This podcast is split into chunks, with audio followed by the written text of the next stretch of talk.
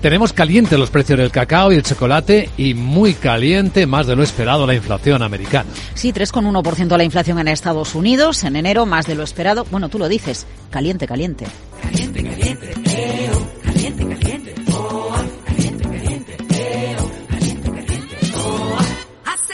Pues decepción con la inflación en Estados Unidos que no consigue bajar del nivel del 3%. Como nos recuerda Javier Pino, analista de AFI, es sticky, pegajosa.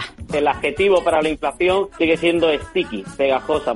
¿Esto qué quiere decir? Que se va a retrasar más la bajada de tipos de interés por parte de la Reserva Federal. Y el mercado ha rebajado de forma intensa las expectativas de recortes para este año. No solo ha rebajado el, volumen, porque ha pasado de descontar hace apenas tres meses 175 puntos básicos a, algo más de 95 después del dato de, inflación, sino que además pues retrasa de marzo a junio esa primera bajada de, de tipos de interés. Pero esto pone encima de la mesa otro dama, el de la gestión de fondos de renta fija. Luis Vicente, a principios de año la rentabilidad del 10 años americano estaba por debajo del 3,9%. Hoy está por encima del 4,3%. Sube las rentabilidades. Esto quiere decir que en un mes y medio han bajado los precios de los bonos. Quien ha invertido en bonos está perdiendo dinero. Los gestores de renta fija nos dicen hay que tener productos de renta fija en cartera, pero los datos de inflación en Estados Unidos les quitan la razón y vienen a poner en evidencia que atinar con el mercado de renta fija es muy difícil porque la renta fija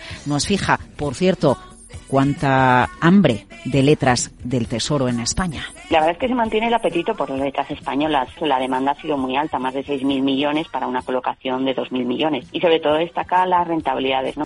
3,7% rentabilidad del tres meses no se veía desde el año 2011, crisis financiera.